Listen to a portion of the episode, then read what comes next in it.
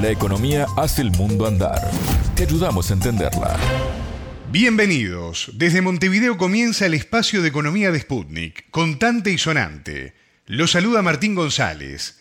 Estoy acompañado de Natalia Verdún. ¿Cómo estás, Natalia? Bienvenida. Muy bien, Martín, muchas gracias. Hoy vamos a hablar de la pobreza en Argentina, específicamente del aumento de la pobreza en los trabajadores formales. El tema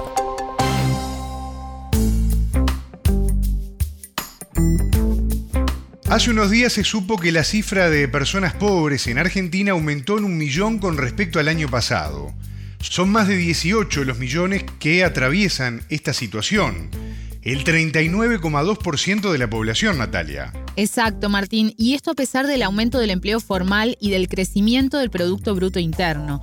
Sin embargo, como sabemos, el país sudamericano está fuertemente golpeado por la inflación, que según el último informe oficial en febrero alcanzó una variación interanual de 102,5%. En este contexto nos vamos a detener en un dato, el aumento de la pobreza en los trabajadores formales del sector privado. Para esto conversamos con la economista Natalia Pérez Barreda. Ella integra el Mirador de la Actualidad del Trabajo y la Economía, MATE, de acuerdo al informe de coyuntura que elabora este observatorio mes a mes, tres de cada diez personas empleadas son pobres. La entrevista. Esta es una tendencia que viene eh, de, mediano plazo, diría yo.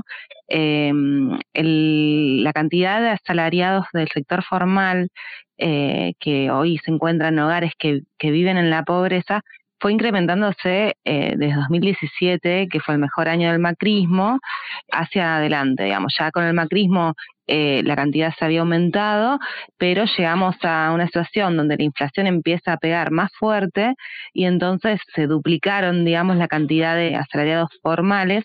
Podemos decir en 2017 era uno de cada diez trabajadores formales que vivían en hogares pobres y hoy estamos en tercer trimestre de 2022 con dos de cada diez, se duplicaron. Es, el sector que más ha sufrido, digamos, la caída en la pobreza, porque sabemos, ¿no?, que el cuentapropismo ligado a la economía popular o los asalariados del sector informal siempre están más al límite de caer en la pobreza, pero es novedoso justamente que se aceleró más en aquellos sectores que siempre los consideramos incluidos, ¿no? Cuando uno dice en un hogar hay una o dos personas que trabajan en el sector formal, uno creería que están de una manera no ingresarían la pobreza de ingresos. Sin embargo, vemos que ha crecido bastante en los últimos años. Tú lo decías, Natalia, esto a pesar de que el empleo aumentó y también el país creció. Sí, el empleo formal y específicamente en el sector privado viene creciendo en Argentina y en 2022 el país creció 5,2%. Nosotros lo que venimos visualizando con distintas estadísticas es que todo el empleo está creciendo, sin embargo los sectores más dinámicos en generación del empleo siguen siendo desde el macrismo en adelante el sector de cuentapropistas, digamos, ahí decimos el crecimiento de esta economía de refugio, de aquellos que no encuentran un trabajo formal, generan su propio empleo, ¿no? Y también el sector informal. Ahora bien, también ha crecido el empleo formal. Lo que nosotros podemos ver es que a pesar del crecimiento del empleo, del empleo formal, eh, la pobreza aumenta. Y lo llamativo es justamente que en este proceso inflacionario, que nosotros en Argentina estamos ya en los tres dígitos, con un más de 100% de inflación interanual, esto históricamente, digamos, cuando se acelera el nivel de crecimiento de los precios, los ingresos se retrasan en relación a los precios y por lo tanto hay más hogares pobres. El tema es que lo novedoso es que esto empieza a impactar también en la economía formal y por lo tanto estamos en una economía que genera crecimiento y genera empleo, pero sin embargo los ingresos no, no pueden recomponerse al ritmo de la inflación y por lo tanto aumenta la pobreza en todos los sectores.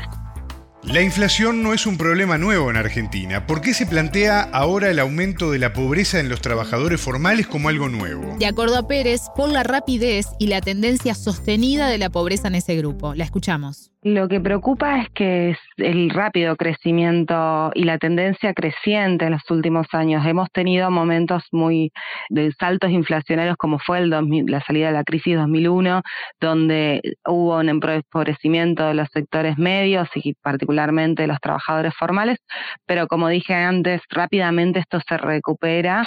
Eh, lo que vemos ahora y lo novedoso es la tendencia de mediano plazo que vienen mostrando los datos, que no paró de crecer la pobreza en este sector desde 2017 en adelante. El informe elaborado por Pérez y otros colegas en el Mirador de la Actualidad del Trabajo y la Economía, MATE, indica que el salario en el sector privado continúa en picada. En una década cayó alrededor de 300 dólares. Le consultamos a la entrevista sobre la estrategia del gobierno para atender esta situación. El gobierno nacional, la, ministra de, Trabajo y demás, eh, han dejado claro que ellos no van a intervenir en las paritarias.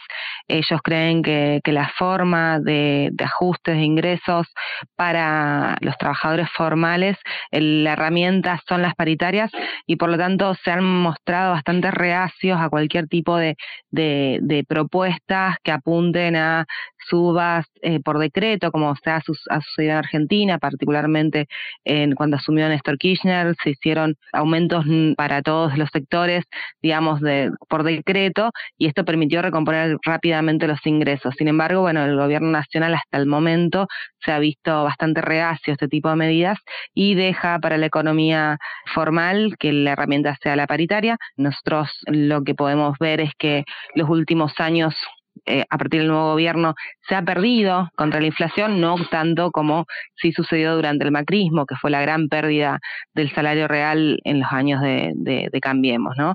Eh, sin embargo, como podrán ver en el informe, hay una pérdida dentro de este nuevo gobierno, pero no es una pérdida de la envergadura del macrismo. Entonces, bueno, por ahora el, el gobierno no ha apuntalado ningún mecanismo, lo que sí fue la semana pasada, se promovieron unas líneas de crédito para personas que están en el banco Nación, entonces de alguna manera se quiere paliar la falta de recursos con créditos subsidiados, pero bueno, por un sector muy acotado de la población. Escuchábamos a la economista Natalia Pérez Barreda, integrante del Mirador de la Actualidad del Trabajo y la Economía, MATE, de Argentina. Muchas gracias, Natalia. De nada, las órdenes. Contante y sonante desde Montevideo.